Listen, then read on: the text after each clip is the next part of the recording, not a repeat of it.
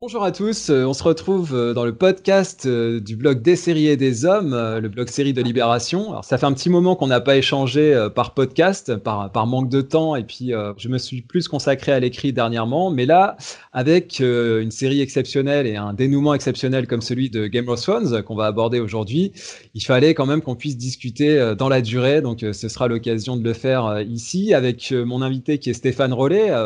Stéphane, ensemble, on a suivi euh, tous les deux euh, un long parcours autour de cette série Game of Thrones euh, qui nous passionne. Et là, on va pouvoir revenir bah voilà, sur ce dénouement qu'on attendait tous les deux énormément. Bonjour Stéphane. Bonjour Benjamin. Alors Stéphane, on va revenir sur cette, sur cette dernière saison et puis essayer de, de réagir un petit peu à chaud sur tout ce qui s'est dit, parce qu'il s'en est dit des choses, et en même temps revenir, peut-être prendre un petit peu de hauteur et puis revenir sur la série de manière plus large, sans entrer dans les détails. Hein. on l'a fait déjà dans les podcasts précédents, mais voilà, essayer de synthétiser un petit peu tout ça. Ce sera peut-être l'occasion de, le faire dans ce podcast. Alors, comme je le fais à chaque fois, je mets en garde contre les spoilers. Et alors là, d'autant plus parce que là, on va revenir sur, euh, les derniers événements de, la série. Bon, J'imagine que si vous écoutez ce podcast, vous avez déjà vu euh, la fin de Game of Thrones. Si vous ne l'avez pas fait, bah, regardez la fin de la série avant de l'écouter. Et puis, on diffusera euh, quelques extraits musicaux euh, de cette dernière saison. Hein. Je rappelle, la musique est signée Ramin Djawadi, hein, qui assurait la musique de toute la série Game of Thrones. Allez, c'est parti.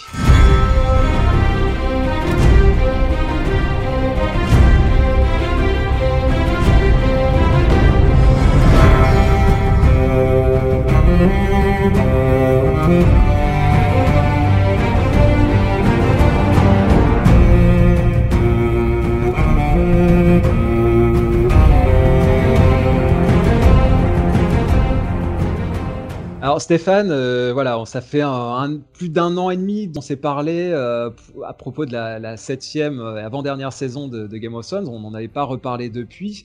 Alors évidemment, on, a vu tous les, tous les deux ces, épisodes à grand spectacle qui ont fait beaucoup parler, qui ont déçu certains, d'autres non, etc. On va, on va y revenir.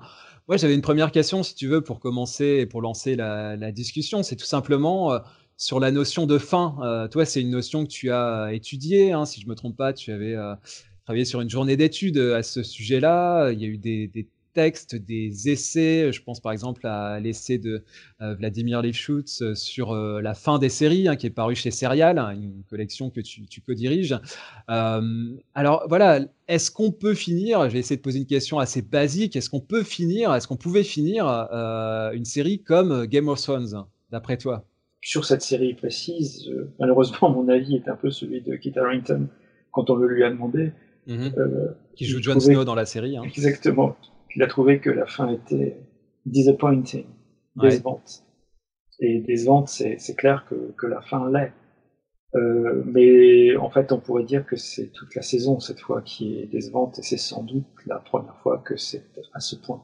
La question, c'est qu'en fait, cette dernière saison, c'est d'abord une anthologie de scènes qui était attendue, alors attendue au bon sens du terme, c'est-à-dire que tout à fait normalement, dans une œuvre de genre, même si c'est traité de façon très originale dans cette série, c'est malgré tout une œuvre de genre, de fantaisie. Il y a des scènes qui apparaissent comme absolument nécessaires. Bon, ce n'était pas euh, un scoop que de, de penser que le roi de la nuit mourrait vraisemblablement, qu'il y aurait un combat entre le limier et son frère la montagne, euh, qu'il y aurait certains personnages de premier plan qui mourraient, on s'en doutait. Mais tel que se présente la saison, c'est plutôt des scènes mises bout à bout que véritablement un développement des arcs narratifs qui aboutirait à une fin préparée avec le temps nécessaire comme c'est euh, comme c'est le cas euh, dans toute bonne série qui se respecte. Ce qui fait que il me semble qu'à partir du troisième épisode, c'est une succession quasiment de, scènes climactiques et aussi de, de, longueur, euh, tout cela alternant avec des retournements de situation qui sont très brutaux et dont l'apparition avait été en fait insuffisamment préparée, voire pas du tout. En fait, c'était un petit peu le, ce qui tramait sous ma, question, hein, qui, peut, qui peut paraître un peu simpliste, mais est-ce qu'on peut finir une série comme Game of Thrones? J'entends par là, est-ce qu'on peut la finir de manière euh, totalement satisfaisante? Moi, j'ai eu l'impression, si tu veux, que une série euh, de ce type-là, euh, mythologique, avec beaucoup de, questions qui attendent des réponses, j'ai l'impression que la conclusion de ce type de série, et on a eu un précédent, même si c'est dans un genre très différent avec Lost, c'est que euh, j'ai l'impression que c'est forcément décevant. Moi, j'avais le sentiment que, euh, quelle que soit la manière dont il, soit pris, alors ça, aurait sans doute pu être mieux fait, mais euh, je me disais que forcément, il y avait un, lâcher prise et qu'il fallait, il fallait se, détacher de la série, que je ne pouvais pas être complètement euphorique à la manière dont ça s'était terminé. Qu'est-ce que tu en penses de ça? Moi, je me souviens d'avoir entendu George Martin dire que 10 saisons, ce serait vraiment bien. Mhm. On avait entendu aussi Michele Lombardo, donc le patron de HBO Programme à l'époque euh, de HBO, dire que 10 saisons ce serait vraiment bien. Force est de constater que 10 saisons ça aurait été vraiment bien. Parce que euh, ce qui a été développé en 6 épisodes, qui pour la longueur ne sont pas si, si, éloignés de la longueur totale des 10 épisodes habituels, on peut la rappeler, Stéphane, la, longueur de ces, Là, oui. ces épisodes? On a en fait des épisodes qui font quasi presque une heure et on a quatre épisodes qui font entre 70 et 80 minutes. Malgré tout, on avait pensé que quand Lombardo avait dit 10 saisons, c'était pour essayer de conserver, euh, conserver la poule aux d'or un peu plus longtemps. oui, c'est ça. Game a joué le rôle de poule aux d'or. Aujourd'hui, j'ai l'impression que c'était pas forcément la teneur de, de la vie qu'il avait donnée, mais qu'il avait estimé en professionnel, en grand professionnel qu'il est, euh, ce que ça nécessitait vraiment.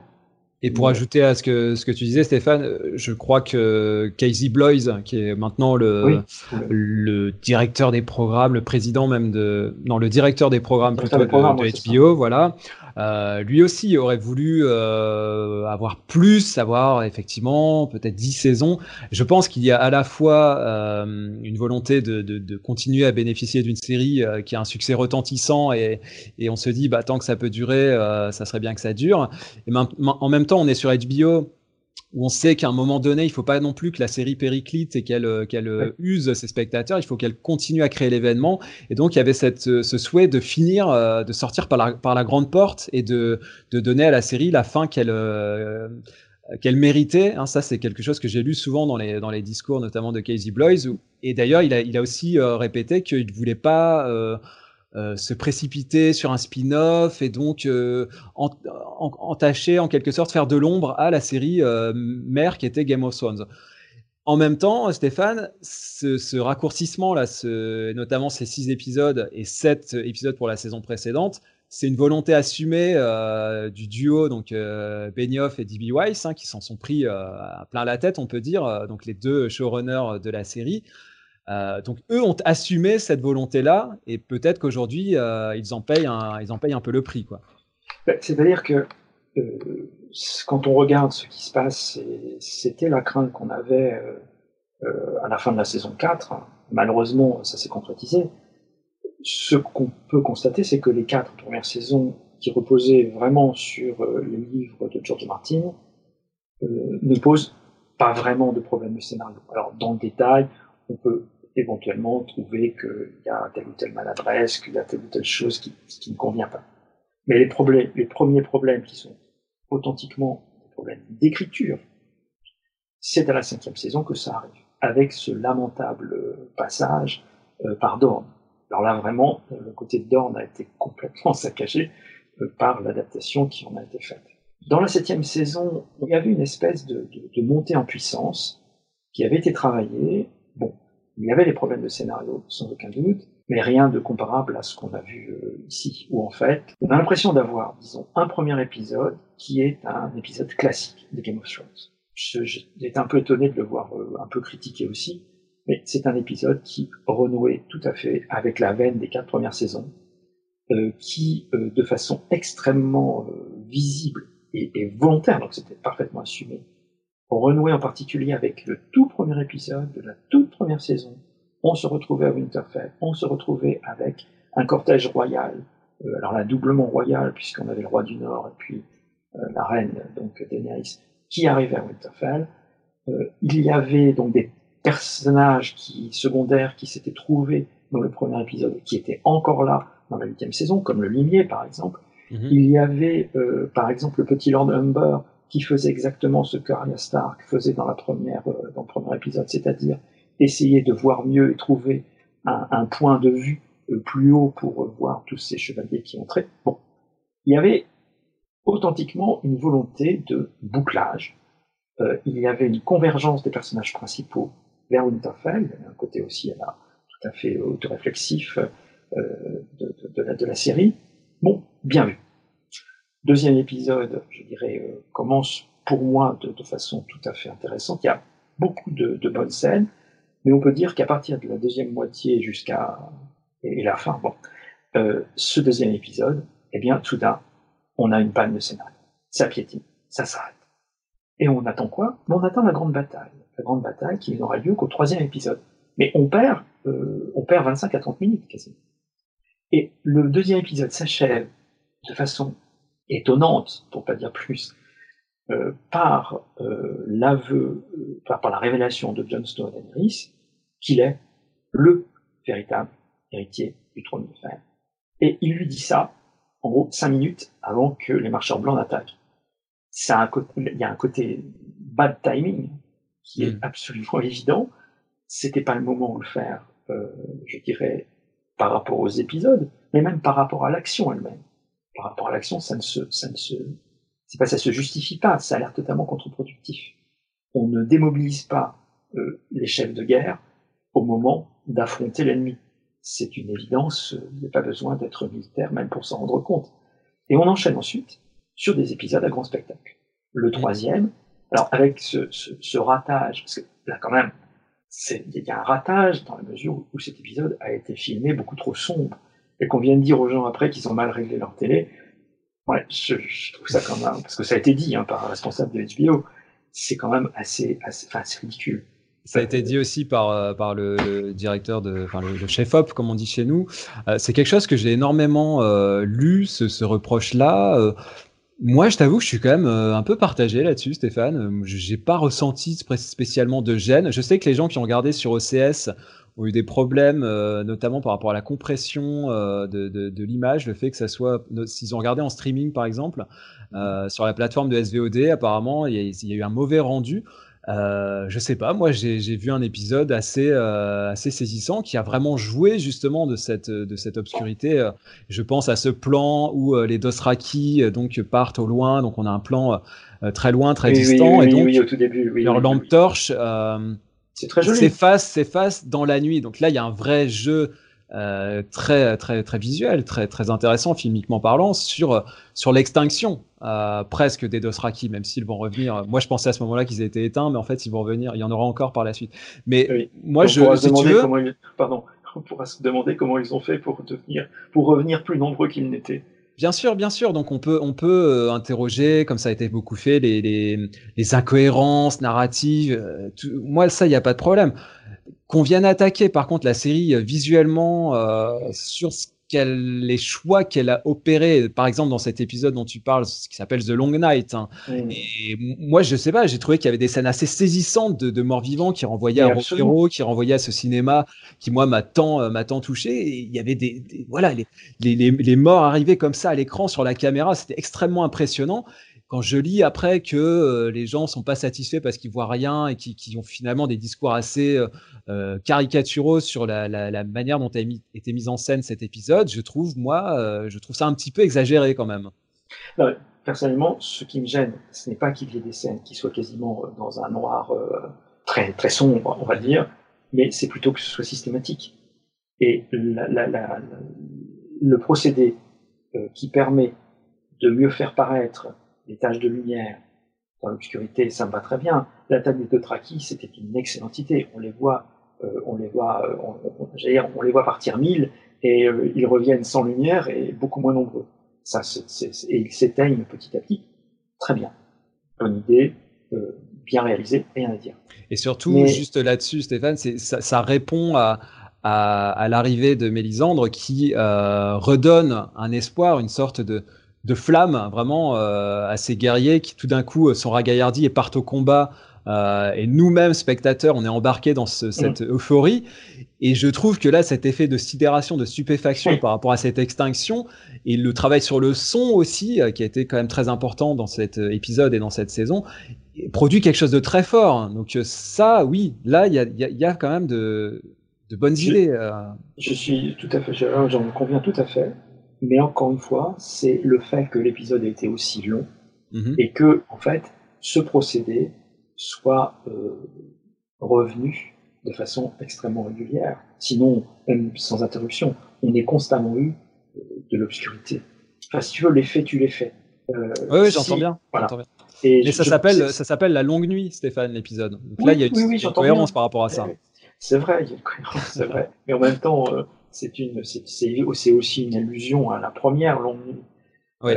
bien sûr, il y a eu des, j'ai vu des analyses qui étaient assez intéressantes, et en particulier de Sapochnik qui l'a, qui l'a dirigé, et qui dit voilà, on a décidé de diviser l'épisode en trois parties, en trois actes, en quelque sorte euh, de donner à chaque acte un genre de film.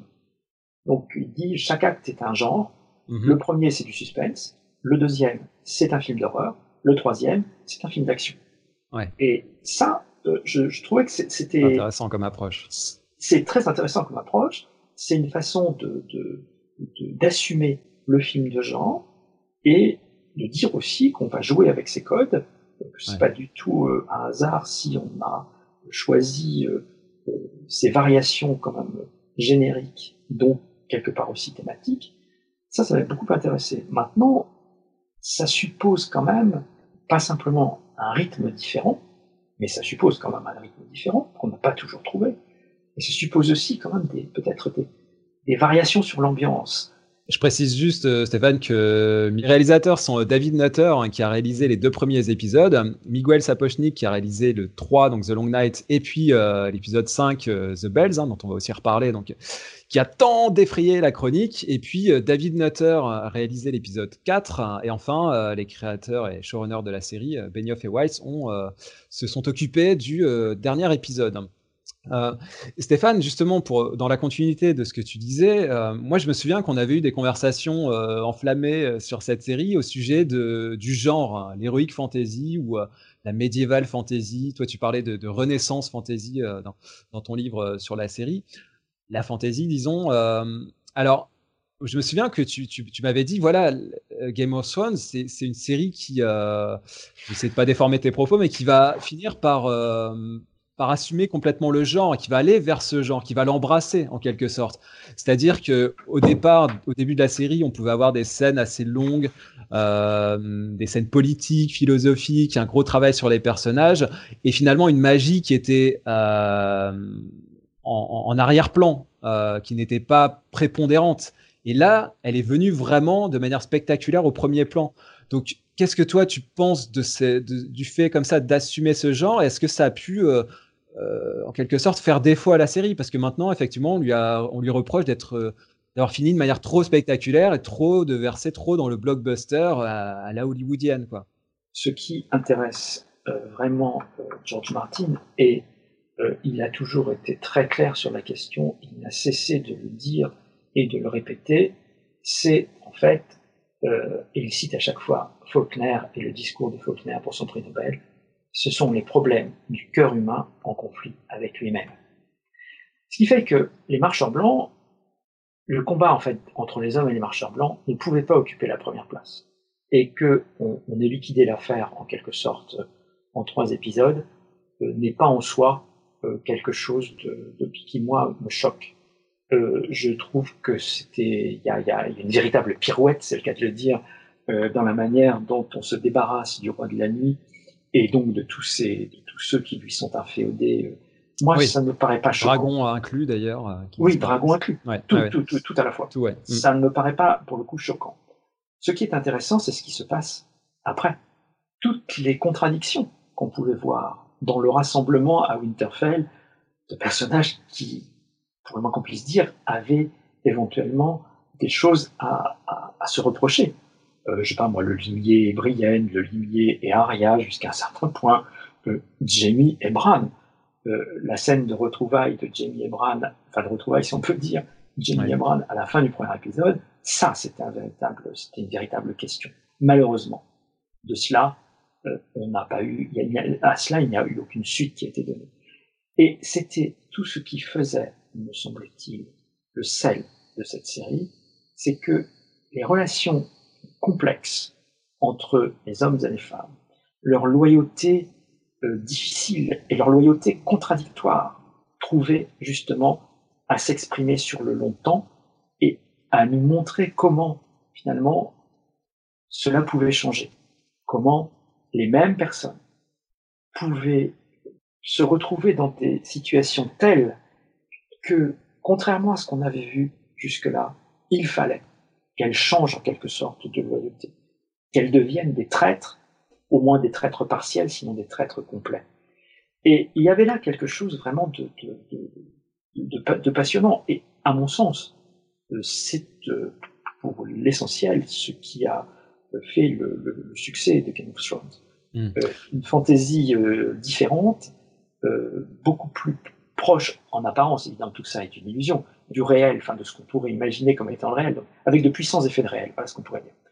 Alors c'est marrant parce que ça me rappelle un petit peu euh, les conversations euh, qu'on a pu avoir, euh, par exemple sur Lost. Je reviens sur cet exemple-là parce que c'est une autre fin marquante et puis marquante aussi dans la manière dont on l'a regardé, dont on en a discuté semaine après semaine, tout le mouvement social qu'il qui y a eu autour de, de, de cette série. Game of Thrones s'est inscrit un petit peu dans cette dans cette descendance. et je me souviens que pour Lost, on disait bon, il y a ceux qui qui veulent des réponses aux mystères, qui, qui s'interrogent sur la fumée noire, sur euh, les voyages dans le temps, etc. Et puis il y a ceux qui aiment les personnages et qui veulent, euh, euh, qui s'intéressent surtout à leurs relations et savoir comment ça va se finir entre eux.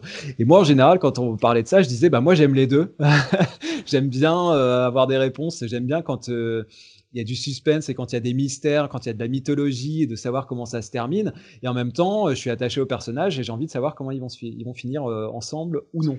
Et si tu veux, dans Game of Thrones, j'ai le sentiment que il y avait les deux aussi. C'est-à-dire que ce qui me paraît pas totalement déconnant, si tu veux, dans la manière dont a été euh, structurée cette euh, dernière saison, c'est que cette fin, en fait, ça a été une fusée à plusieurs étages. Et euh, le troisième épisode, comme tu l'as dit, vient conclure d'une certaine manière la partie magique, même s'il va rester les dragons et, et, tout ça. Mais cette menace là du, roi de la nuit, qui était un enjeu fondamental, parce que je rappelle que dans le tout premier épisode de, de la série, c'est quand même la sortie euh, au-delà du mur et il y a déjà cette menace des marcheurs blancs. Donc c'était quelque chose qui était euh, qui était en germe dans la série, comme la fumée noire est très vite venue euh, euh, dans Lost. Euh, donc si tu veux, pour moi Stéphane, je trouve ça intéressant dans la structuration. Après, on peut discuter de, de l'exécution, du fait que ça aille trop vite, qu'il y ait trop de d'ellipses, que ne soient pas assez développées les relations entre les personnages. Moi, tout ça, je l'entends et, je l'ai ressenti aussi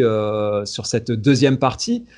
Mais en tout cas, juste sur cette première partie, Stéphane, il y a une vraie conclusion qui est apportée à ce, à ce combat contre le roi de la nuit. Donc, euh, de ce point de vue-là, c'est quand même, c'est quand même cohérent. C'est ça que je veux dire. Euh... Oui, bien sûr, c'est cohérent. Et je dirais que euh, moi, globalement, cela me satisfait. À part, comme je te disais, oui. le fait que j'ai trouvé cette, cet épisode en fait épouvantablement long, franchement, et que j'aurais aimé en fait une narration, euh, je dirais moins linéaire en fait. Mmh. Et Mais ce que je veux dire, ce que, ce que je veux dire, c'est que c'est le, tu sais, ce fameux commentaire qu'on a tous les deux entendu, euh, le tout ça pour ça. Euh... Oui, non, ça, ça, je suis pas d'accord. Là, pour le coup, c'était bien le sens de, de, de, ma réflexion tout à l'heure. Pour moi, en fait, la, la, question du surnaturel et de la magie ne sont chez George Martin que des questions, euh, je dirais pas accessoires, mais pas loin. C'est annexe, en fait ce sont des, moyens de mettre en lumière autre chose, mais ce n'est pas ce qui compte en soi.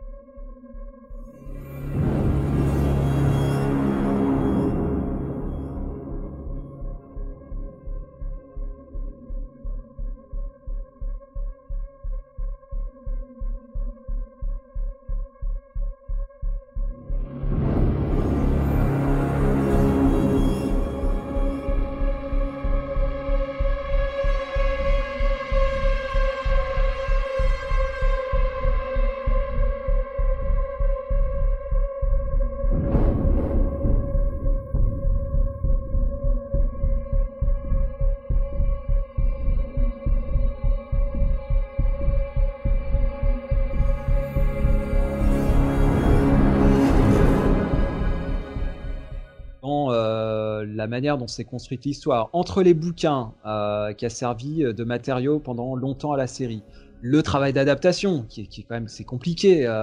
moi, qu'on vienne pas me dire que parce que j'ai quand même entendu et lu ça pas mal. Hein, George Martin, en gros, a, mâché tout le travail. Une fois qu'il a fallu se débrouiller tout seul, c'était la perdition. c'est excessif. C'est un peu excessif parce que adapter un pavé euh, tel que celui de George Martin, avec en plus sa structuration, avec euh, chaque chapitre qui adopte un point de vue différent, ce qui est, on peut pas adapter ça directement en série télévisée, ou alors on fait quelque chose d'anthologique avec à chaque, fois centré sur un personnage, mais c'est compliqué, c'est pas le choix qui a été fait. Euh, donc il y a un vrai travail d'adaptation qui a été fait pour le meilleur et pour le pire, mais en fait, je crois que là, ce à quoi tu penses, c'est vraiment l'adaptation, mais l'adaptation, elle s'arrête quelque part dans la cinquième saison. Après, c'est de l'invention. Parce que rien, et George Martin n'a rien dit, alors il aura discuté avec eux, mais il a discuté des points euh, par lesquels son histoire, à lui, passe et de la fin à laquelle elle arrive. Mais la chair de l'histoire, c'est-à-dire l'évolution des différents personnages au cours de, des saisons devait correspondre au futur livre, mhm. ça, ça n'existe pas. Et ça, ils n'ont pas pu l'adapter.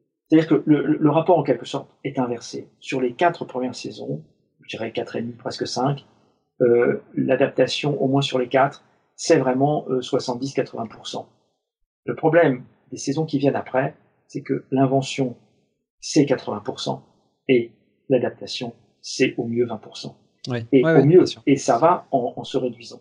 Et en fait, ce qui est manifeste, c'est que leur capacité d'invention n'est pas la même que leur capacité d'adaptation. Mhm. Moi, je suis tout à fait d'accord pour convenir qu'avec euh, les, scénaristes qui les entouraient, c'est impossible de faire ça seul, mais qu'ils ont réussi euh, effectivement euh, une adaptation qui se tient tout à fait pour la moitié de la série, mais que pour la seconde moitié, où la partie invention devient vraiment importante, alors ils ne réussissent pas à être à la hauteur de ce qu'ils ont fait avant. Il faut se souvenir aussi que George Martin a été présent comme co-scénariste, il faisait un épisode par saison, les quatre premières.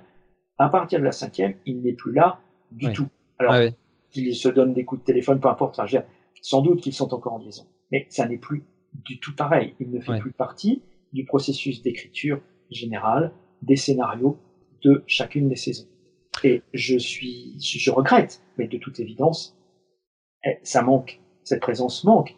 Et la manière dont lui-même a réagi alors, en soutenant évidemment Benioff et Weiss, parce que de fait, s'il n'avait pas adapté Game of Thrones, jamais, et il en a une pleine conscience, jamais euh, lui qui est euh, un auteur pourtant fêté dans le genre de la fantasy et de la science-fiction, jamais il n'aurait connu la célébrité qui est la sienne. Ah, ça c'est sûr. Hein. Ça, ça, mais il, le reconnaît très bien. Mais ah bah en même temps, ce qu'on voit, c'est qu'il a prévu une autre fin. Euh, quand je dis une autre fin, il a prévu une évolution qui peut-être mènera à une fin qui soit à peu près la même, mais l'évolution de ces personnages, qui ne seront pas d'ailleurs tout à fait les mêmes, puisque certains sont morts euh, dans les livres, d'autres ne sont pas encore morts, euh, etc. L'évolution de ces personnages sera celle qu'on peut donner dans des, dans des livres faut bien voir, c'est que donc je reviens sur cette, cette mmh. distinction que tu faisais entre l'adaptation et l'invention. C'est intéressant et je suis assez, je te suis complètement là-dessus. Euh, mais du coup, effectivement, Game of Thrones, euh, c'est un monstre. Euh, c'est une série monstre. C'est-à-dire que inventer, c'est extrêmement compliqué sur une œuvre aussi tentaculaire avec autant de personnages, d'intrigues, de mystères. Il faut que les, tout ça se raccroche de manière cohérente et la moindre euh, le moindre déplacement trop rapide ou la moindre, le moindre euh, presque faux raccord, j'allais dire. Hein, euh, Stéphane, si on gobelet de Starbucks, voilà, de café, vous vous, vous, ratez un faux raccord ou un, plan qui vous échappe, vous vous faites écharper. Bon, ok. mais ce que je veux dire, c'est qu'il y a eu par exemple des comparaisons avec avec la fin de Breaking Bad. Où certains mm. sont venus dire ah regardez c'est comme ça. et par exemple sur le, le, personnage de Daenerys, vous voyez c'est comme ça qu'on fait évoluer personnage qui révèle sa face sombre euh, de manière très diffuse, euh, saison après saison. Mais Breaking Bad, qui est moi une série que j'aime euh, profondément, c'est pas la même chose, c'est pas la même structure, c'est pas le même, le même nombre de personnages, c'est plus resserré, c'est plus concentré, c'est plus, ça prend plus son temps, c'est plus diffus, c'est concentré sur un personnage, deux personnages, on va dire, principaux, et puis autour des personnages secondaires qui sont très importants, mais qui sont quand même un peu moins, euh, un peu moins prépondérants. Donc, effectivement, c'est une œuvre qui, euh, qui voit ces personnages presque vivre leur propre vie et influencer eux-mêmes l'écriture des, scénaristes. On dit toujours un grand personnage, c'est un personnage qui, qui, vit, qui a sa propre autonomie en quelque sorte et qui, qui dicte ses actes au scénariste qu'il écrit. Donc, ça, dans le cadre de Game of Thrones, quand tu arrives, si tu veux, sur une dernière saison où il faut que tu termines l'intrigue sur le roi de la nuit, sur le marcheur blanc, et qu'ensuite tu as Cersei qui, euh, est euh, en haut de sa tour et qui, euh, voilà, il va falloir résoudre son sort aussi. Comment ça va se passer entre le limier et, son frère? Il va forcément y avoir des retrouvailles. On veut faire des choses qui sont attendues, donc les gens vont dire c'est du fan service, on fait plaisir aux gens, donc euh, on leur reproche ça. D'un autre côté, quand ils prennent un petit peu des contre-pieds pour pas faire toujours la même chose, par exemple, euh, Arya Stark ne tue pas euh, Cersei, on va, nous dire que c'est incohérent parce qu'elle était sur sa liste, etc. Donc, si tu veux, c'est moi j'entends les reproches qui sont faits et je peux aller dans le même sens. Mais je me dis, c'est tellement compliqué, c'est tellement tentaculaire. C'est pour ça que je reviens un petit peu à la question que je te posais au tout début. C'est comment, comment venir à bout de tout ça? Alors peut-être en faisant plus d'épisodes, ça, c'est un choix euh, qui effectivement euh, euh, est peut-être regrettable. Maintenant, il fallait que ça se termine à un moment donné. Donc voilà, si tu veux en synthèse, Stéphane, moi je, suis assez d'accord avec beaucoup de choses que j'ai lues, même si je trouve que c'est un petit peu trop dur. Souvent, je pense qu'il ne faut pas non plus être trop catégorique. Je pense que la série va quand même laisser une empreinte assez importante. Moi, j'ai souvenir que quand on parlait de la saison 7, je sais pas, toi, tu étais peut-être un peu plus mitigé, je ne sais plus. Moi, j'étais vraiment quand même assez enthousiaste. Et même au cours de cette saison 8, j'ai quand même pris énormément de plaisir euh, à suivre ces derniers épisodes, malgré, euh, malgré euh, effectivement les incohérences, les raccourcis et compagnie. Comme je l'ai dit en commençant, que la saison soit ratée ne fait pas que la série le soit. Il est simplement dommage que la dernière saison soit gâchée de cette manière, même si, à mon sens, tous les épisodes ne sont pas mauvais, même si euh, on peut jusqu'à un certain point, disons, voir euh, une forme de rachat dans, dans, le dernier des épisodes qui nous est proposé et qui nous permet quand même, plus facilement d'ailleurs que dans Lost, je crois, euh, de laisser véritablement la série. Maintenant, ça il n'était jamais arrivé jusque-là que quelqu'un lance une pétition pour que la, que la série, que la saison soit refaite.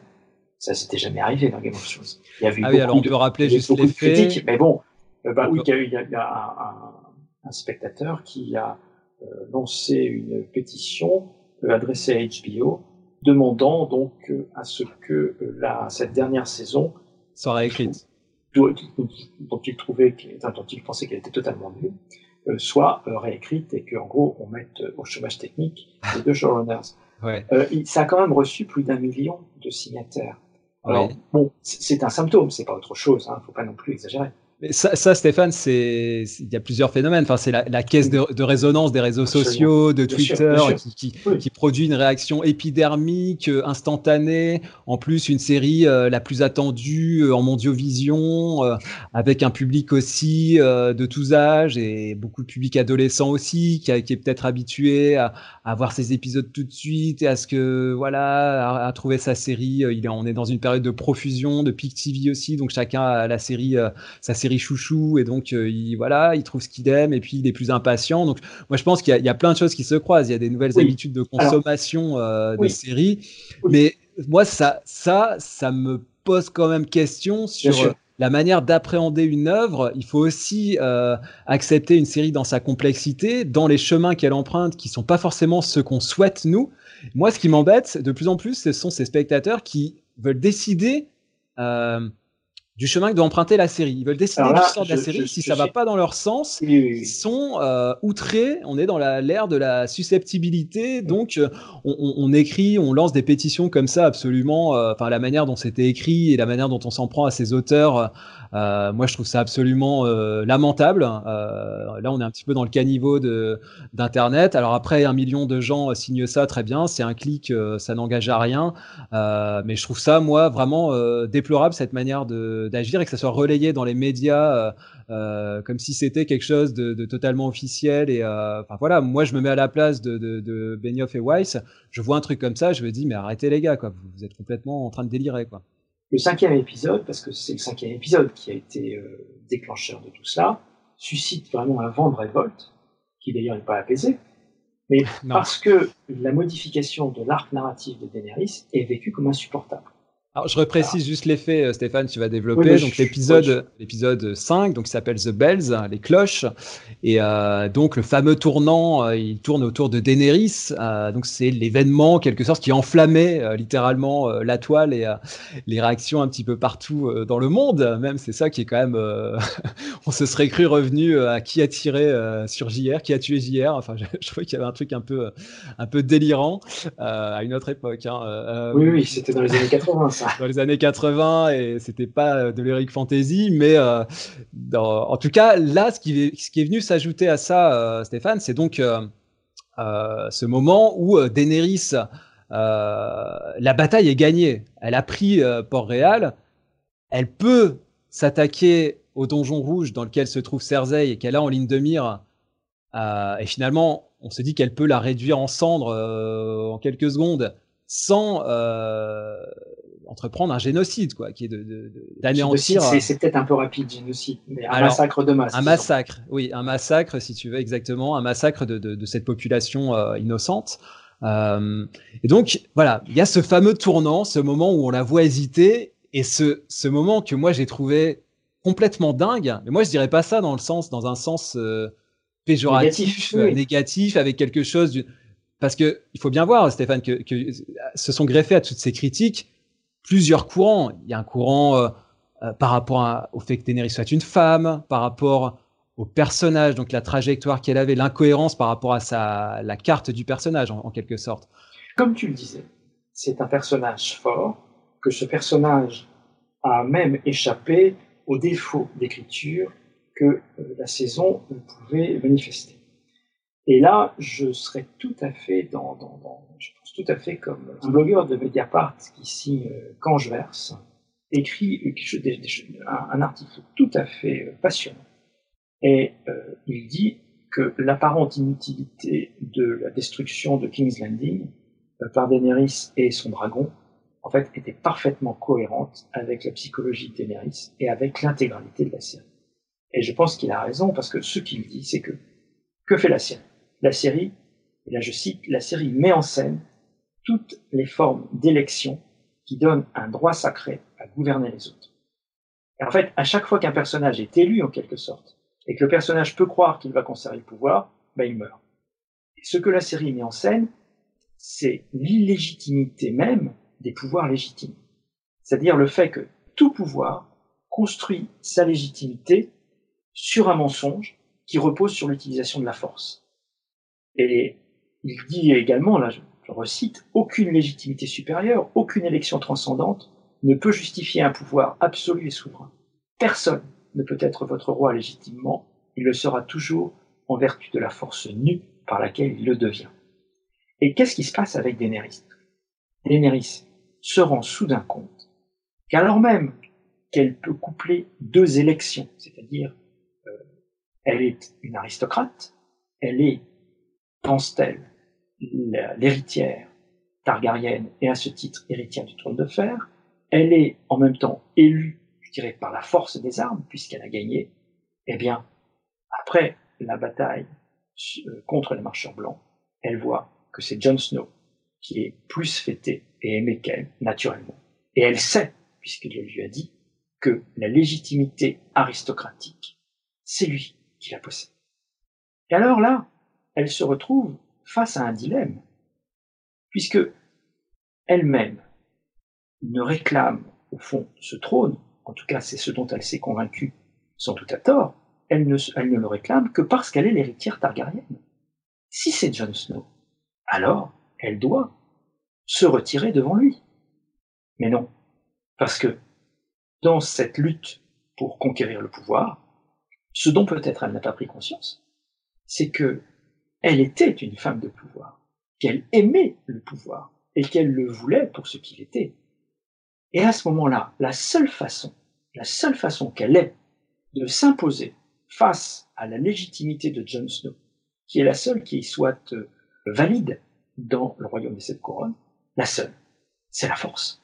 Parce que la force, c'est elle qui la possède. Avec son dragon, on ne l'a jamais vu plus puissant, le dragon. Hein. Avant, on l'a vu détruire quelques détachements comme ça, quelques personnes.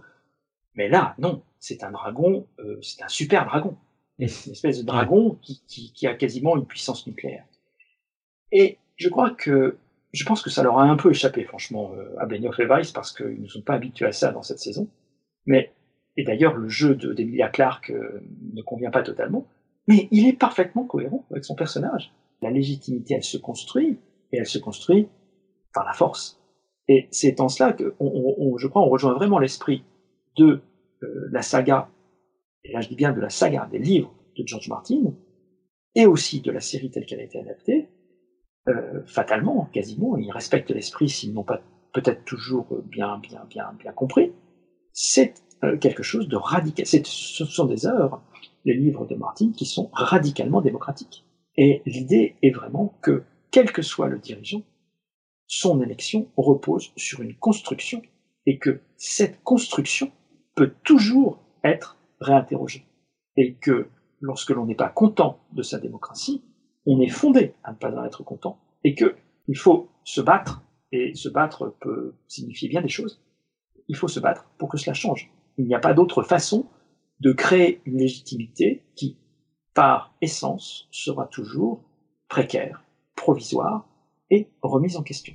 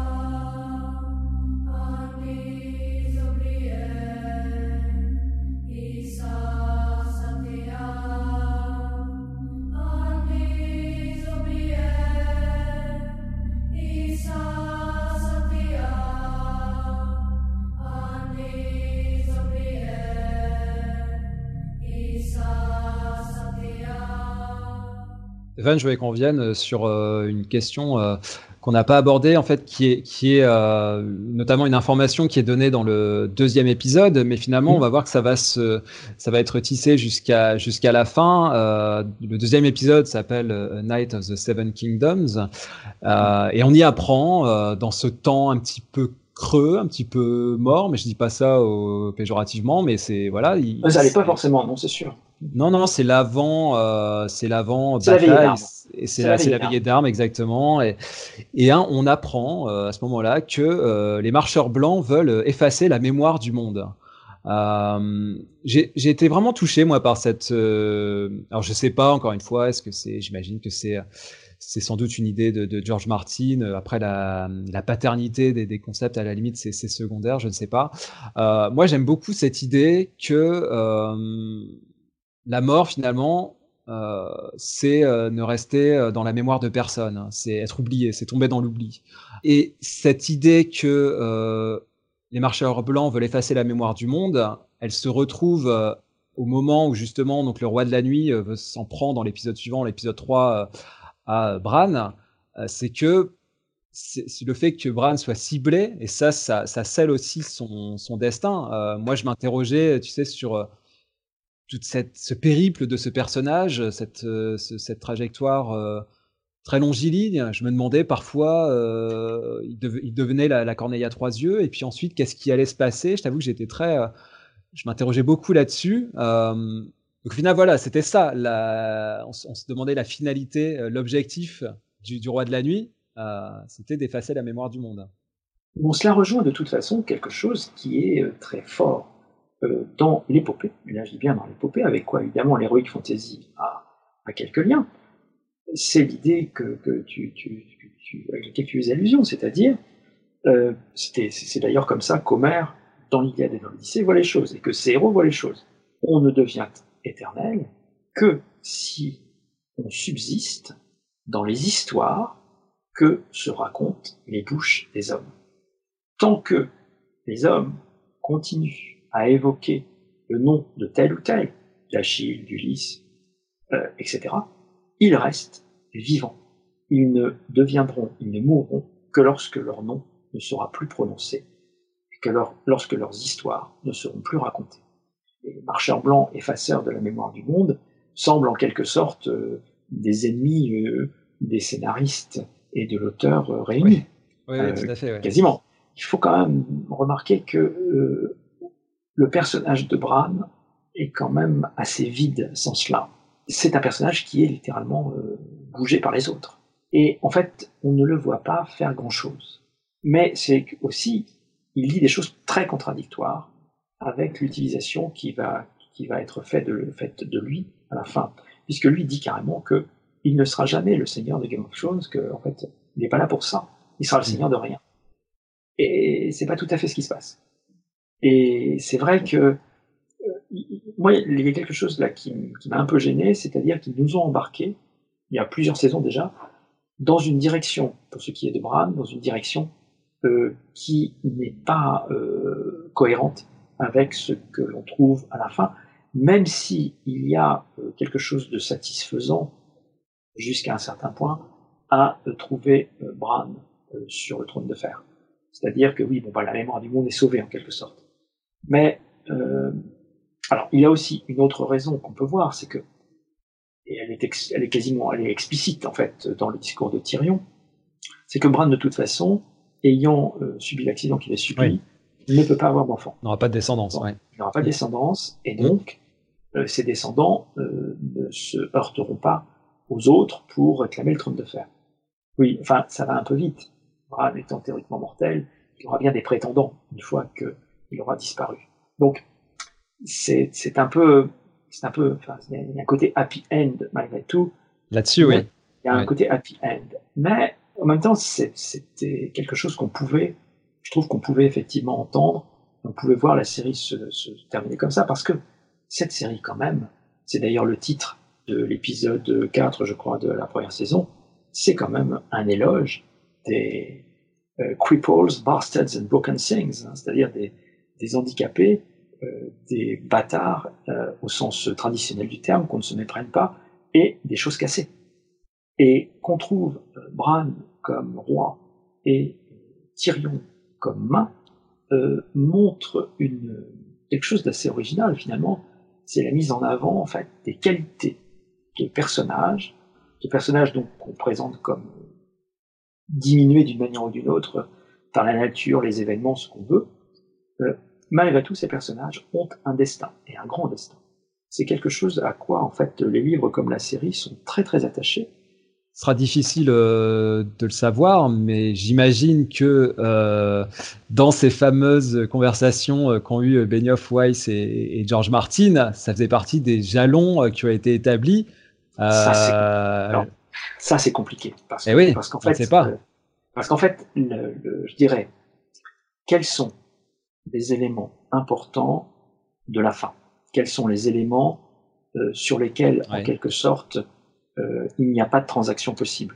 Ça, on n'en sait rien. Parce que finalement, euh, on se doute, si toutefois nous réussissons un jour à lire les livres. Hein, ouais, c'est pas, pas, gagné. Hein. Bah non, c'est pas gagné. c'est le moins qu'on puisse dire. Je rappelle que George Martin a 70 ans. Oui, et qu'il est juste un tout petit peu occupé dans d'autres projets. Il a sorti un bouquin qui est de, en fait, de l'histoire imaginaire de Westeros, qu'il en a un deuxième sur le feu, euh, qu'il est engagé dans cinq euh, projets de, de, séries télévisées, dont deux ou trois spin-offs euh, de, de, de, Game of Thrones qui n'ont rien à voir avec la période qui, qui, concerne en fait la fin des livres. bon, et des, des sur son blog, il, dit, il, parle aussi de films, même de short films. Euh, il dit qu'il est consultant, il a été consultant sur un jeu vidéo au Japon. Euh, il dit qu'il veut, qu'il prévoit dans les 3000 pages pour donc ces deux derniers tomes. on ne sait pas exactement combien il en, a écrit aujourd'hui. Ah on ne sait rien du tout. On sait rien du tout, mais ça, paraît tout ça. il y a, on a, on a déjà parlé souvent d'une certaine dispersion, un travail colossal. Euh, donc, effectivement, beaucoup de points d'interrogation sur, euh, sur la manière dont ça va se terminer. Euh, voilà. Donc, en fait, il y a la possibilité que la fiction initiale donne sa version, en quelque sorte, des faits. Mm-hmm. Il y a aussi la possibilité qui, elle, en revanche, est réalisée, que ce soit la fin de la série, comme nous l'avons vu filmer, avec ses qualités et ses défauts, Bien sûr. qui servent de fin à l'ensemble de Game of Thrones moi, ce qui, m'embête, ce qui m'embêterait, euh, ça, fait partie aussi des choses que j'ai lues, parce que tous les deux, je pense qu'on a lu tellement de, choses, c'est parti dans tous les sens. Euh, c'est aussi l'intérêt de faire ce, podcast un petit peu avec un petit peu de recul, euh, c'est qu'on peut avoir un regard un peu là-dessus. Euh, par exemple, j'ai lu que voilà, il faudrait que George Martin euh, leur montre comment on, termine l'histoire, euh, qu'il rectifie finalement le sort, euh, le destin, le sort de Game of Thrones. Et moi, je trouve ça absurde, Stéphane, parce que on l'a dit, on a dépassé les livres. Une série, à partir du moment où elle est on doit l'inventer, comme tu disais. Elle, elle, elle, a son propre, elle vit son, sa propre vie, elle a son propre cours, elle a son, sa, son propre cheminement, qu'il soit euh, satisfaisant ou non. Ça, on peut en discuter. Mais si, euh, imaginons que George Martin parvienne au bout de ses romans et que, voilà, il a, quelque chose de plus abouti, de plus cohérent, etc. Mais ce sont deux euh, œuvres euh, qui sont disjointes maintenant euh, d'une certaine manière, Stéphane, même si elles ont euh, ce cordon ombilical là qui les, qui les relie, mais elles ont chacune, euh, chacune leur vie. Donc l'une, à moins que tu sois pas d'accord avec ça, mais je pense que l'une ne va pas rectifier l'autre ou donner raison à l'autre ou inversement. Non, mais ça, je dirais, c'était, c'était entendu dès le départ. George Martin l'a dit et répété, ce sont deux œuvres différentes qui, effectivement, doivent converger vers une, vers une même fin, qui passeront par des moments analogues, mais euh, la réduplication d'une œuvre par l'autre euh, n'est pas euh, quelque chose d'envisageable. Stéphane, on, a beaucoup décrypté la, série tout au long de ces podcasts. Hein, je renvoie nos, auditeurs au, précédent numéro. Il y, a un, jeu, enfin moi je trouve qu'il y a quelque chose d'assez ludique qui est proposé par une série comme Game of Thrones, comme Lost, comme d'autres, comme X-Files dans sa mythologie, ce, sont ces, échos dont je parlais, et notamment le jeu sur les prédictions. Euh, alors, par exemple, dans l'épisode 3, il y a ce retour de, de Mélisandre, et euh, a été rappelé notamment euh, cette fameuse prédiction, prédiction sur la destinée d'Aria. La destinée d'Aria sur, tu sais, la référence aux yeux bruns, bleus, verts. Les derniers, c'est les bleus. Exactement, sur l'épisode, c'était dans l'épisode 6 de la saison 3. Donc euh, quand même, ça, ça remontait euh, pas mal. Euh, et donc cette prédiction, elle a été accomplie. Certains en ont déduit que peut-être euh, Arya serait celle qui, qui mettrait fin à la vie de Cersei, si je dis pas de bêtises. Oui, parce qu'en fait, c'est les yeux verts qui manquent, si je me souviens bien. Et elle n'a tué, enfin, elle n'a tué personne de visible qui est visiblement des yeux verts. Voilà. Il y, y, a effectivement une paire d'yeux, si je puis dire, qui manque.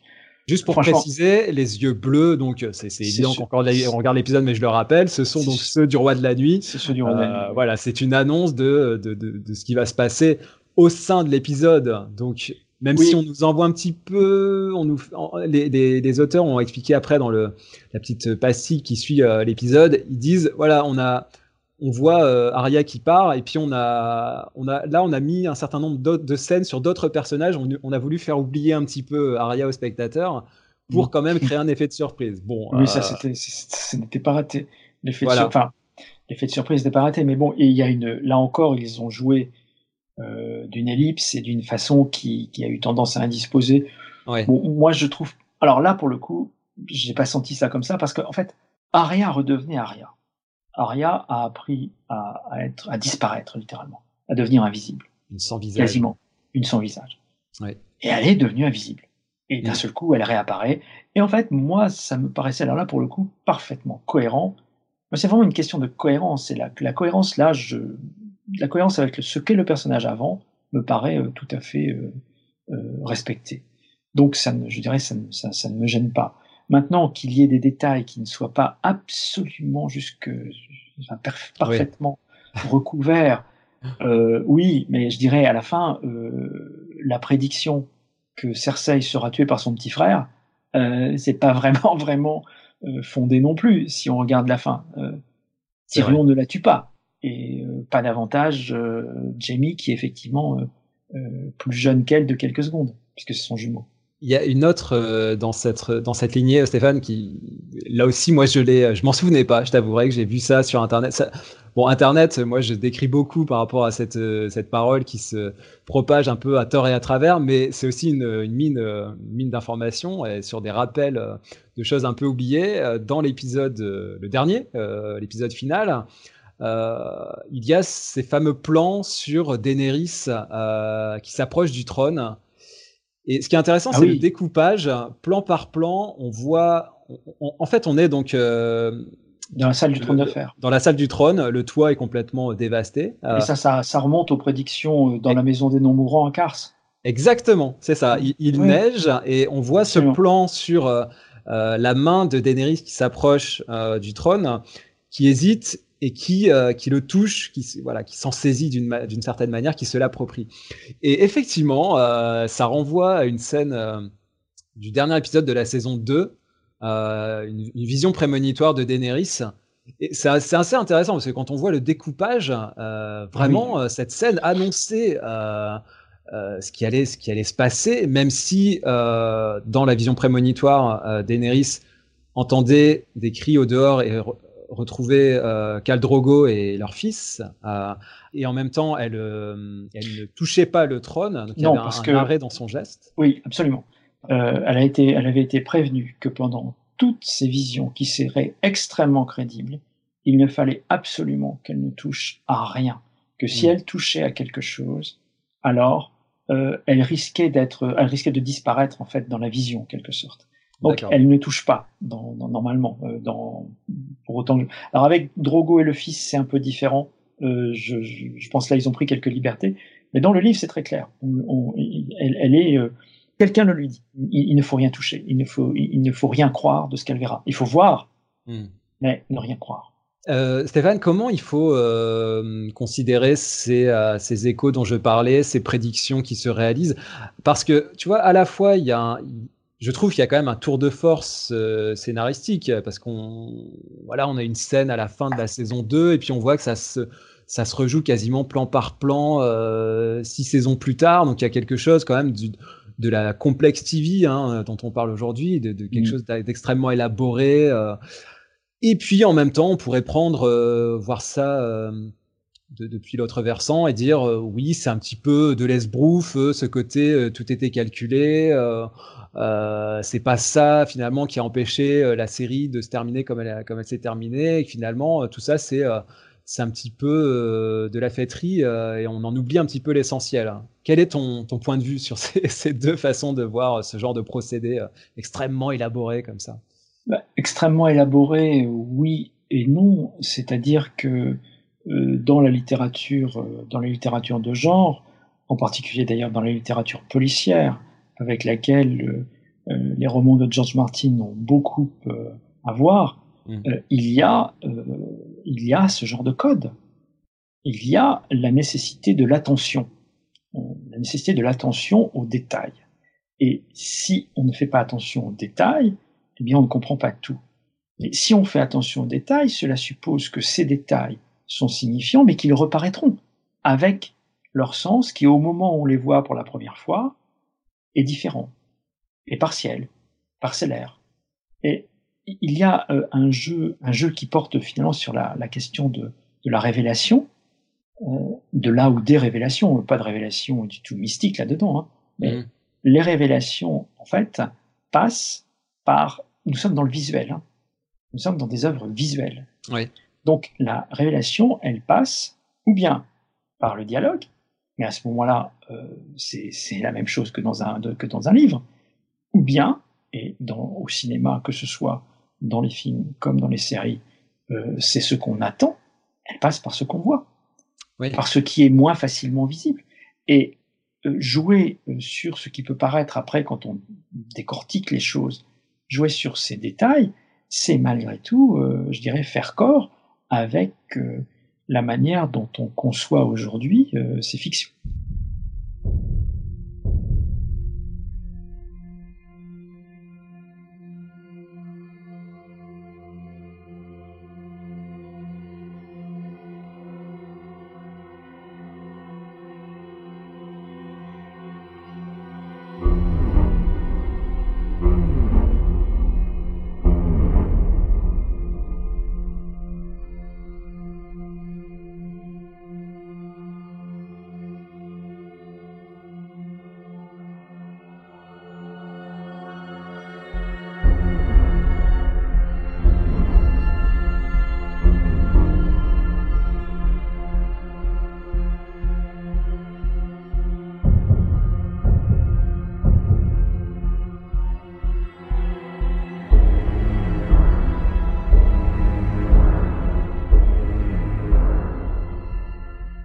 Que je veux dire, c'est qu'en soi, évidemment, il hein, n'y a rien de, bien révolutionnaire, que ce soit effectivement, tu l'as dit, dans, dans la littérature, chez Hitchcock, on joue énormément comme ça du motif euh, euh, qui va être signifiant euh, au cours de l'intrigue.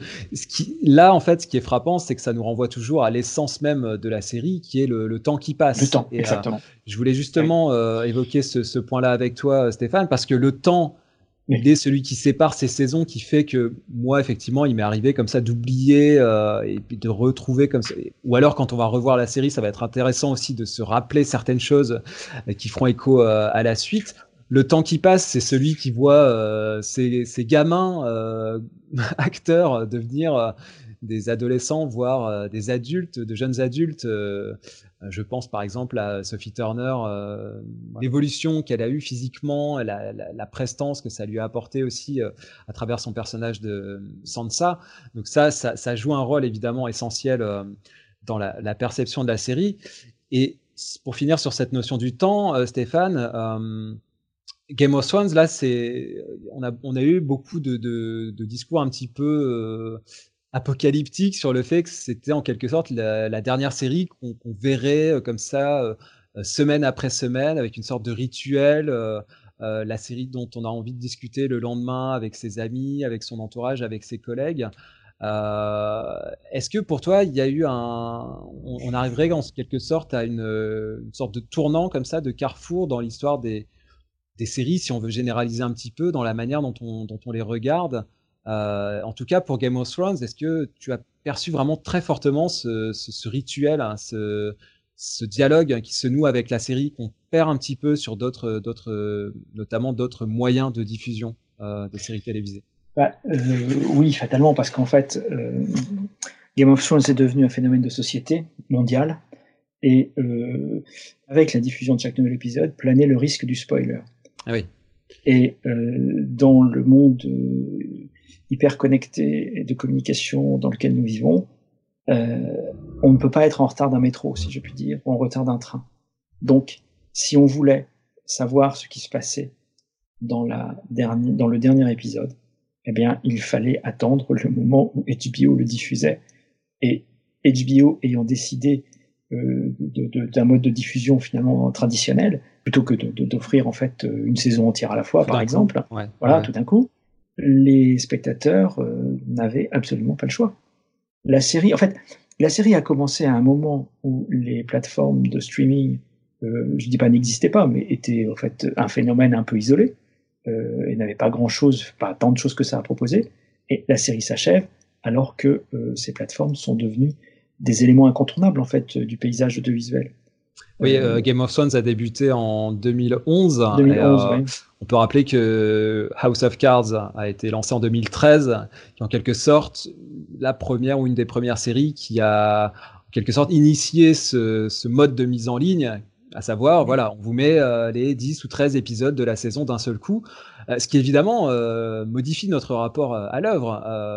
par ah exemple, certains parlaient de une série comme Stranger Things, qui pourrait être une série alors qui est moins moins mythologique, moins mystère, mais qui pourrait être une série comme ça qu'on regarde, tu sais, entre entre amis, ça pourrait être un rendez-vous, on se retrouverait euh, euh, sur le canapé le dimanche soir et puis on regarderait ça, ça serait, ça pourrait être convivial.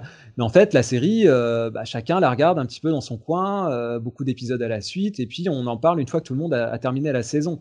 Là, Stéphane, pour Game of Thrones, il y a eu un vrai quelque chose de, vrai, de vrai, vraiment événementiel. Et certains ont mm. même euh, donné l'impression de se souvenir de ce qu'était la télévision. Et oui, la télévision, c'est aussi ça. C'est un, un, objet social euh, qui, euh, qui, qui crée du rendez-vous. Moi, j'ai parlé avec énormément de, de, gens autour de moi de, de cette série, alors que c'est vrai que souvent, je suis assez frustré de de regarder finalement des séries euh, plus ou moins pointues et de ne pas pouvoir en parler quoi de, de je me sens très très très démunis par rapport à ça. Je trouve qu'on perd en dialogue, on perd en échange. Et là, il y a eu un plaisir, je trouve, euh, de pouvoir de pouvoir dialoguer, de pouvoir s'écharper parfois parce qu'on n'était pas d'accord. Et puis aussi ce jeu d'anticipation, qui va finir sur le trône, qui va comment va finir Cersei, etc. Donc là, on a quelque chose de ludique. C'est aussi ça la série, euh, Stéphane. Quoi qu'on pense de la manière dont ça s'est terminé, et même si ça a choqué, mmh. moi je trouve que c'est aussi bien. C'est bien que la série, elle provoque euh, des remous, euh, que ça, ça agite un peu le, le Landerneau, là, que ça fasse, ça libère un petit peu des paroles un petit peu épidermiques. Donc ça, c'est, la, ça sera une des grandes réussites. De, de, de, Game of Thrones, comme ça l'a été de Lost auparavant. Enfin, ça a participé vraiment de, de ce mouvement-là, quoi, de ce mouvement social autour de la série télévisée.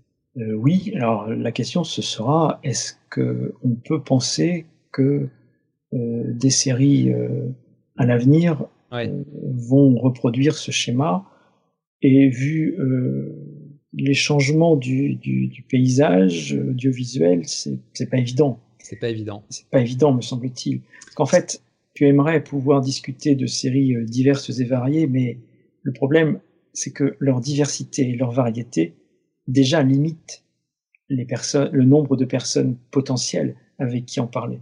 Game of Thrones, c'est un phénomène tellement massif que de toute façon, euh, c'est pas difficile en quelque sorte de trouver des interlocuteurs. Alors après, intéressant ou pas, c'est une autre affaire, mais c'est pas difficile de trouver des, des, des, interlocuteurs. Ouais. Et c'est aussi ce, ce caractère euh, unique, parce que c'est vrai que c'est une, une, série euh, énorme euh, mm. à, à, beaucoup de points de vue ce caractère unique, ils en ont joué. Euh, et l'une des manières a été euh, de faire attendre justement la diffusion de chaque épisode. Bien sûr. Euh, éventuellement de, de...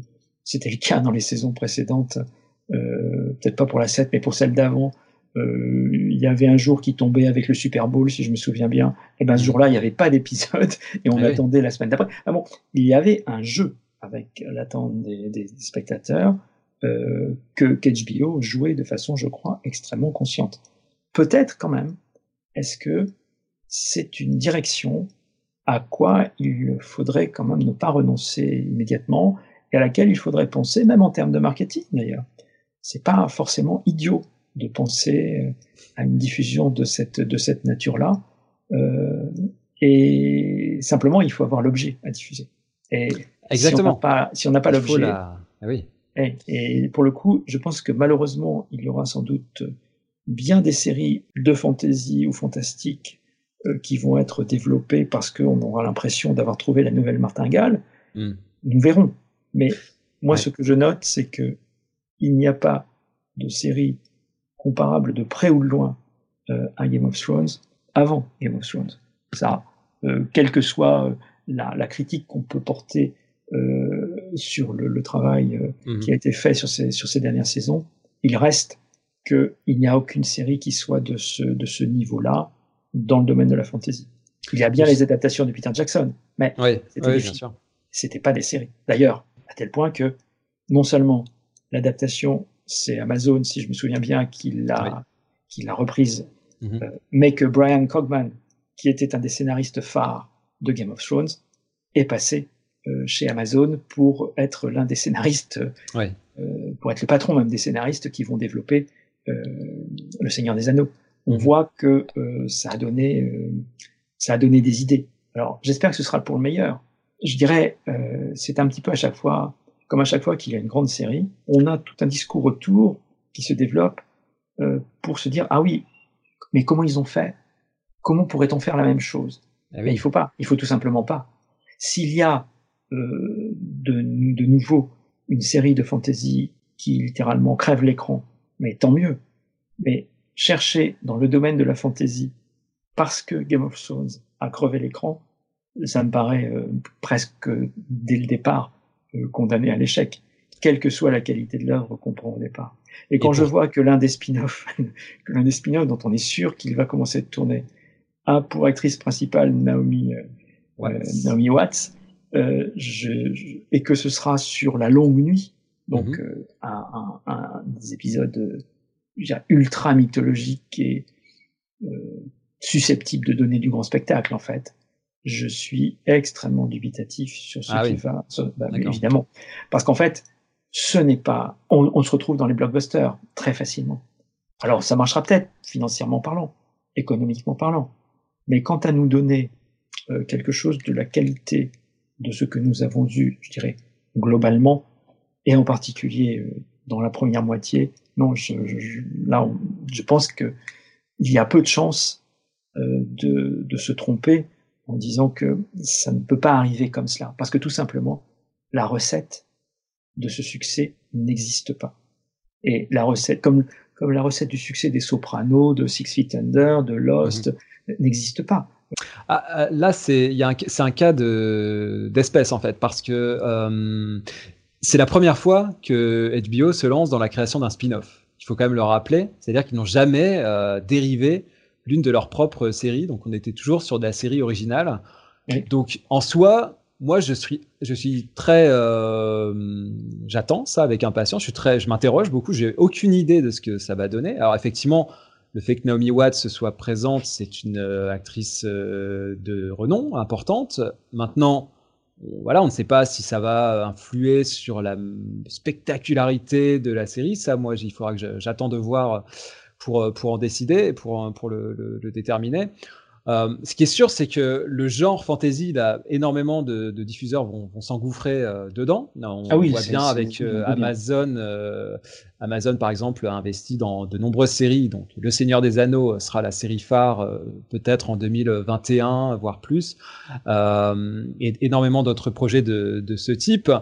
Évidemment, c'est toujours extrêmement compliqué de, de, de, de reproduire euh, un miracle. Hein. Euh, les miracles ne, ne, se reproduisent pas comme ça si facilement. Euh, et moi, je suis assez d'accord avec toi pour imaginer que ça va être finalement beaucoup de, déconvenus et il y aura toujours cette, cette ombre là, ce, un peu intimidante de, Game of Thrones qui a, qui a réuni beaucoup de suffrages et qui, qui, qui posera difficulté aux séries qui vont vouloir répliquer ce succès. Quoi. Surtout que le suffrage n'était absolument pas attendu à ce niveau-là. Et qu'il a été réalisé avec des acteurs qui, tous, sont des acteurs inconnus tout au moins euh, des Américains, quasiment. Enfin, la plupart, par Sean Bean, euh, qui avait déjà d'ailleurs tourné avec Benioff, avec deux ou trois acteurs. Mhm. Bon, il y avait des acteurs très connus dans le monde britannique. Alors là, oui, bon, Diana Rigg, Charles Dance, ce ne sont vraiment pas mhm. des acteurs inconnus, mais ils sont connus euh, dans leur pays, ils sont connus en Europe, mais ils n'étaient pas, euh, disons, des figures euh, du monde hollywoodien, parce que c'est mmh. quand même encore là que euh, le, cinéma des blockbusters se fait, et que donc les réputations internationales ont tendance à se construire. ils n'étaient pas oscarisés, ils n'avaient pas été spécifiquement remarqués ailleurs que dans leur pays. En fait, moi, si tu veux, dans les ingrédients qui me laissent de l'espoir, dans le mode de diffusion, euh, d'après ce qu'on annoncé, donc Casey Bloys, euh, directeur des programmes de HBO, et puis euh, Bob Greenblatt, qui est en quelque sorte au-dessus, qui est le nouveau patron de HBO et de Warner, Warner Entertainment, donc qui, qui, supervise un petit peu tout ça, HBO, la plateforme de SVOD, etc. Eux, ce qu'ils ont clairement annoncé et que je trouve très intéressant, c'est qu'ils vont conserver ce mode de diffusion hebdomadaire pour continuer à bénéficier de, ce, de cet accompagnement euh, des médias, de la presse, du public. Et moi, je trouve que là, il va y avoir quelque chose de très intéressant à, observer dans les années qui viennent. C'est une sorte de réponse à ce nouveau modèle que certains veulent imposer a priori en répondant à une demande qui est celle du public et notamment du jeune public. Et moi, je me demande si effectivement cette réponse-là, elle est euh, vraiment euh, l'avenir de la télévision ou si finalement on va pas se rendre compte, et si on s'est pas rendu compte notamment avec euh, Game of Thrones, que bah oui, effectivement, euh, diffuser un épisode euh, tous les dimanches soirs, c'était pas mal aussi, quoi, et que ça permettait de, faire parler de la série, et que si, on met tous les épisodes d'un coup en ligne, comme ça va être fait peut-être, j'imagine, pour les, toutes ces futures séries de Amazon sur, dans le registre de la fantasy. je ne sais pas du tout quel effet ça va produire. Tu vois, par exemple, le, Seigneur des Anneaux, on fait une saison quand même extrêmement coûteuse, événementielle, de 10 épisodes. Et puis on met ça d'un seul coup en ligne.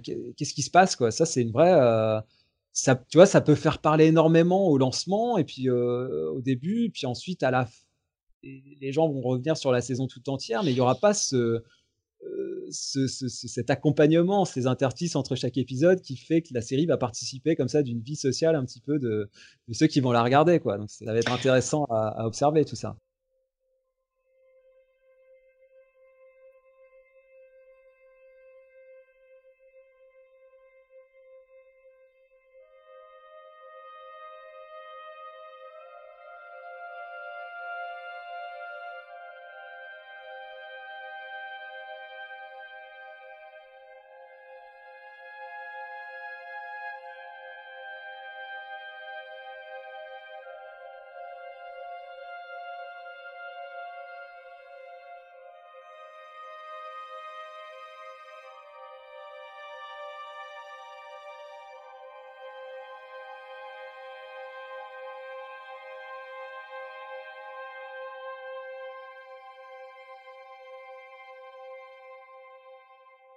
J'avais une dernière question, Stéphane, pour finir.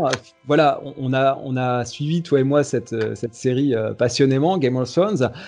Est-ce qu'il y a des, voilà, des, des, scènes, euh, des, grands passages, des tournants? Qu'est-ce qui va te rester finalement? C'est pas facile comme question, mais qu'est-ce que tu vas en garder de cette série dans Game of Thrones? C'est très difficile de répondre, à, de répondre à une pareille question parce qu'en fait, dès que je pense à une scène, je pense à une autre. D'accord. C'est-à-dire, je pense évidemment, je dirais, euh, je pense à la première, à la toute première scène. Euh, scène d'ouverture, ouais. La scène d'ouverture, la scène pré-générique, mais je pense à, à, à, évidemment euh, Daenerys et, et, ses dragons à la fin du, de, la première saison. mais je pense aussi à cette scène extrêmement poignante où en fait Tywin Lannister fait refondre et reforger Glace et il en tire deux nouvelles épées. Euh, avec l'importance que ça va avoir pour, pour la suite et dans cet univers d'Heroic Fantasy. Moi, je pense aussi, alors là, quelque chose de, dans la, de la dernière saison et que j'ai trouvé particulièrement réussi, c'est en fait la scène de la chanson. Ah oui. Jenny and a Ghost, donc euh, chantée euh, par Daniel Portman qui joue Podrick et qui chante très bien d'ailleurs au passage. Et là, il y a vraiment un moment c'est dans le deuxième épisode, tout à fait, alors tout à fait poignant, qui est un écho à Reigns of Castamere, hein, la chanson, la mm. chanson de Lannister en même temps, mais là qui vaut pour tout le monde. C'est une chanson des Targaryens, enfin c'est une chanson de Targaryens plutôt, puisque c'est, euh, ça fait, ça fait écho à des événements qui, qui en fait, c'est la tragédie de l'Estival, donc une fois où semble-t-il, on a essayé de faire éclore un œuf de dragon où ça s'est mal passé, euh, une quarantaine d'années avant, mais euh, donc cette, cette chanson où en fait c'est la veillée d'armes et on pense aux morts. Et non seulement à tous ceux qui sont morts, mais à tous ceux qui vont mourir. Et il y a vraiment quelque chose là de, particulièrement bien inventé, euh, pour le coup. Euh, ça, c'est voilà une scène de la dernière saison moi, qui m'a particulièrement plu. Euh, bon, on pense évidemment, je sais pas moi, à la mort de Jon Snow, mais à la mort de Daenerys aussi. les morts font quand même beaucoup de, beaucoup de, enfin occupent beaucoup l'esprit, mais aussi finalement des scènes plus paisible. C'est Jon Snow et Ygritte euh, dans la grotte, où on a une des seules scènes finalement, euh, euh, je dirais, d'amour romanesque en quelque mm. sorte, où la romance, d'une certaine manière, point, pas pour longtemps évidemment, sans doute, on est dans Game of Thrones. oui, il y a évidemment le, les Noces Rouges, avec cette surprise incroyable, mais il y a aussi à la fin, la fin de la quatrième saison où Tyrion tue à la fois sa maîtresse, Shay, mais aussi son père, Tywin. Bon, son père euh, sur le trône, euh, qui est sur le trône, mais pas de fer, voilà. Euh, il y a aussi cette scène extraordinaire qui est dans la, la deuxième saison. L'épisode, c'est The Climb, le moment où en fait la, tirade extraordinaire de, de Littlefinger face à Varys, où il dit que ah le chaos n'est pas un n'est pas un gouffre, le chaos est une échelle. The chaos is not a pit, the chaos is a ladder. et, et qu'il faut euh, monter les, si on, si on est euh, quelqu'un qui cherche le pouvoir, on cherche à monter les barreaux d'échelle et qu'il n'y a que l'échelle, il n'y a rien d'autre qui compte. Il y a vraiment quelques moments de, d'envolée, euh, pour le coup, lyrique tout à fait exceptionnel.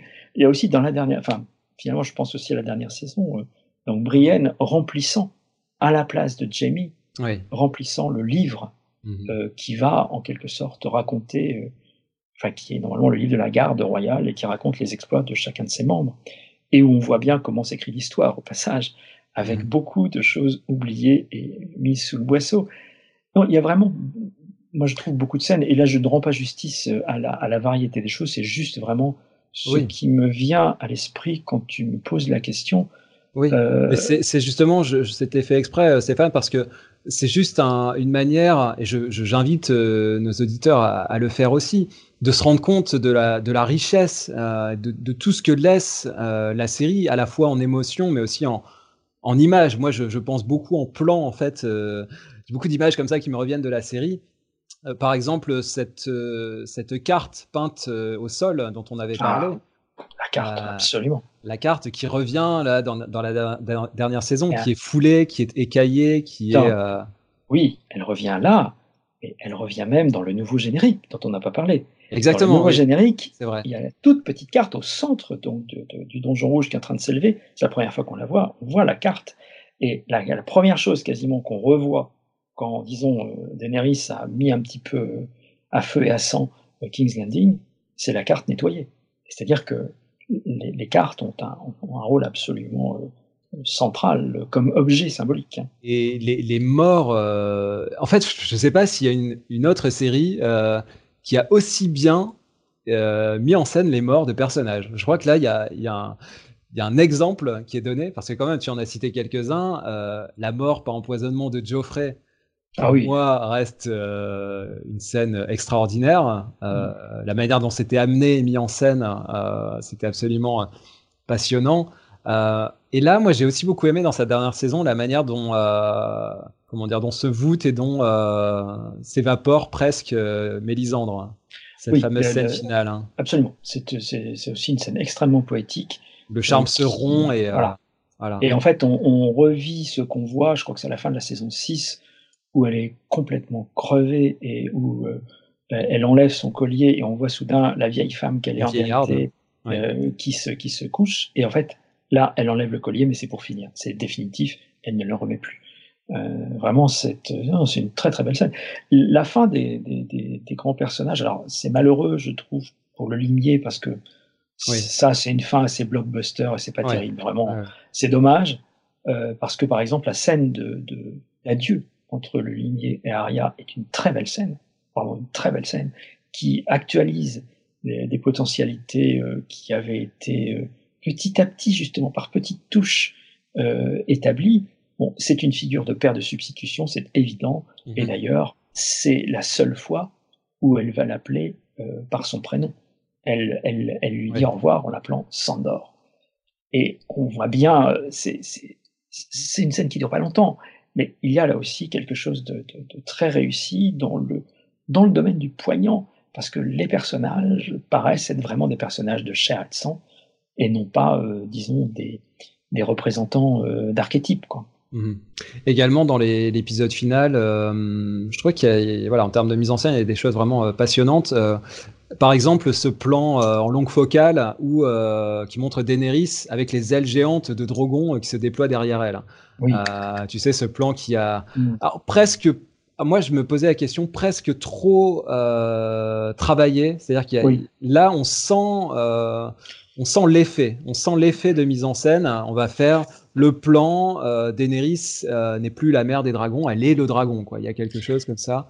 Ah, en fait, euh, elle, on n'est pas loin du jeu vidéo là.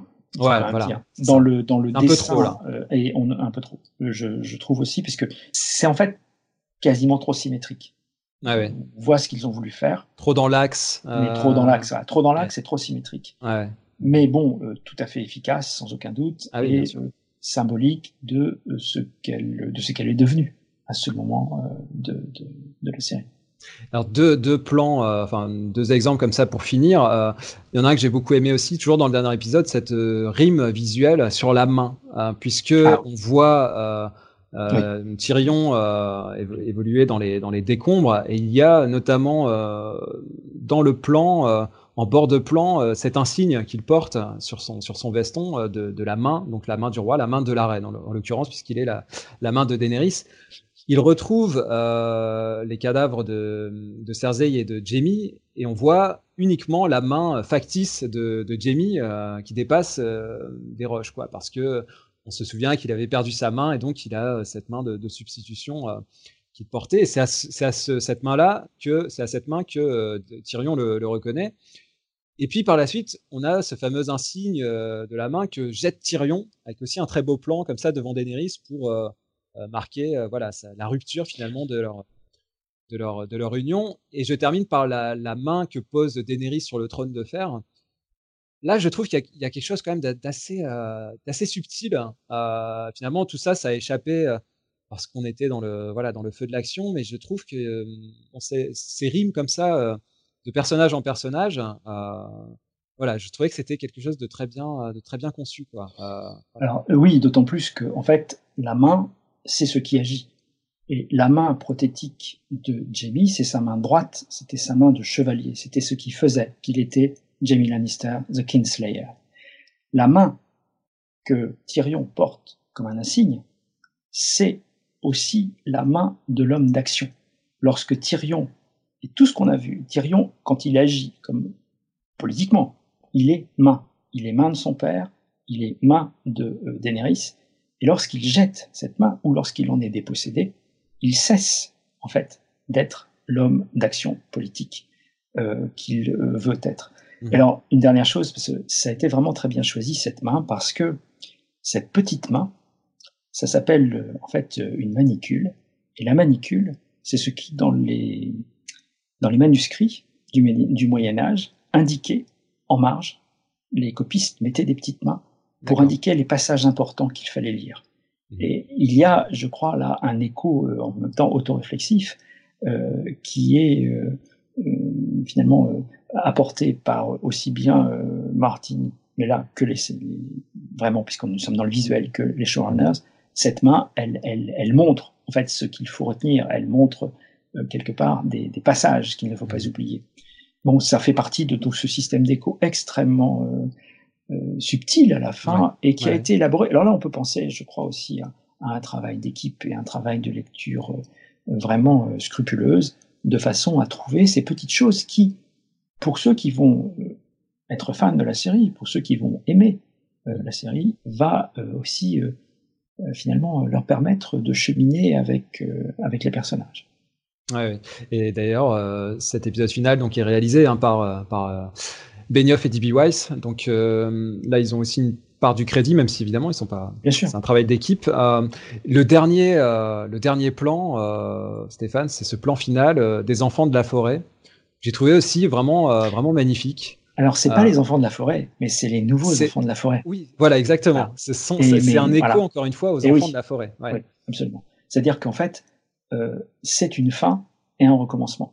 Mais dans ce recommencement, il y a une idée du lointain passé euh, qui, finalement, était les débuts du monde. Il y a l'idée qu'on recommence le monde.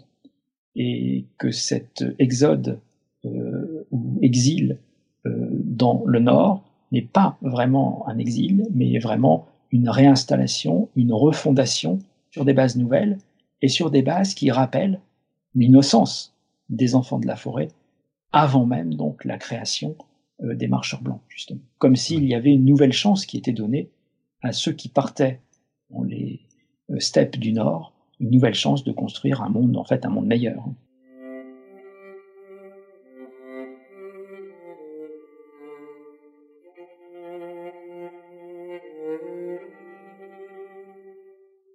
Alors voilà, Game of Thrones, euh, c'est terminé. Euh, on aura euh, discuté avec passion de cette, de cette série hein, qui nous aura enthousiasmé, parfois déçu, parfois frustré, mais en tout cas qui aura été une série très, très riche. Et c'est pas tout à fait terminé. On aura peut-être l'occasion de revenir sur la série, sur ses suites et peut-être sur ça ou ces séries dérivées. On verra bien ce que l'avenir nous réservera. En tout cas, nous, on aura essayé de décrypter pour vous euh, les voilà certaines certaines subtilités, certains messages, certaines euh, certains fils conducteurs de cette série. Euh, n'hésitez pas à, venir en discuter avec nous hein, sur le blog si vous avez aussi des commentaires, si voilà des choses qu'on n'a pas forcément abordées. C'était impossible de toute façon de faire le tour d'une œuvre aussi vaste. Donc on se quitte sur la musique de Ramin Djawadi, hein, je, le rappelle, qui est le compositeur attitré de la série. D'ailleurs, tiens une petite suite hein, directe, c'est la série Westworld puisque Jawadi est également le, compositeur de la musique de cette série. Voilà, on se quitte sur cette musique de Jawadi, et donc moi je vous dis à très bientôt pour reparler de série.